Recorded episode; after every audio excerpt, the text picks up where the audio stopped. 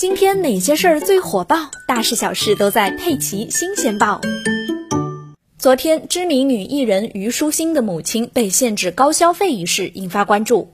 天眼查显示，新余豪裕实业有限公司及其法定代表人刘金美，在今年五月收到了江西省南昌市东湖区人民法院的限制消费令。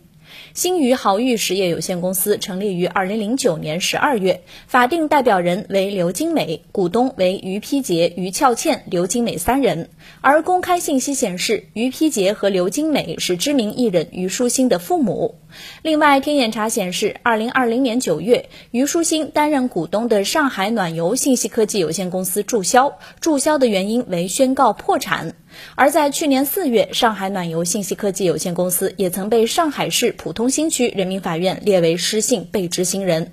昨天下午，虞书欣工作室迅速回应称，经过初步了解情况，豪裕实业有限公司相关事件涉及到内外勾结的诈骗行为，虞书欣的家人是被牵连其中，属于间接受害者的。今天凌晨，工作室再次发文解释，根据了解到的事实情况，这是两家公司之间的经济纠纷，同时涉及到了合同诈骗，在之前就已经通过法律途径维权中了。同时，工作室表示绝对不会也不允许自己去做伤害别人、坑人钱财的事情。此外，工作室还附上了律师声明和受案回执。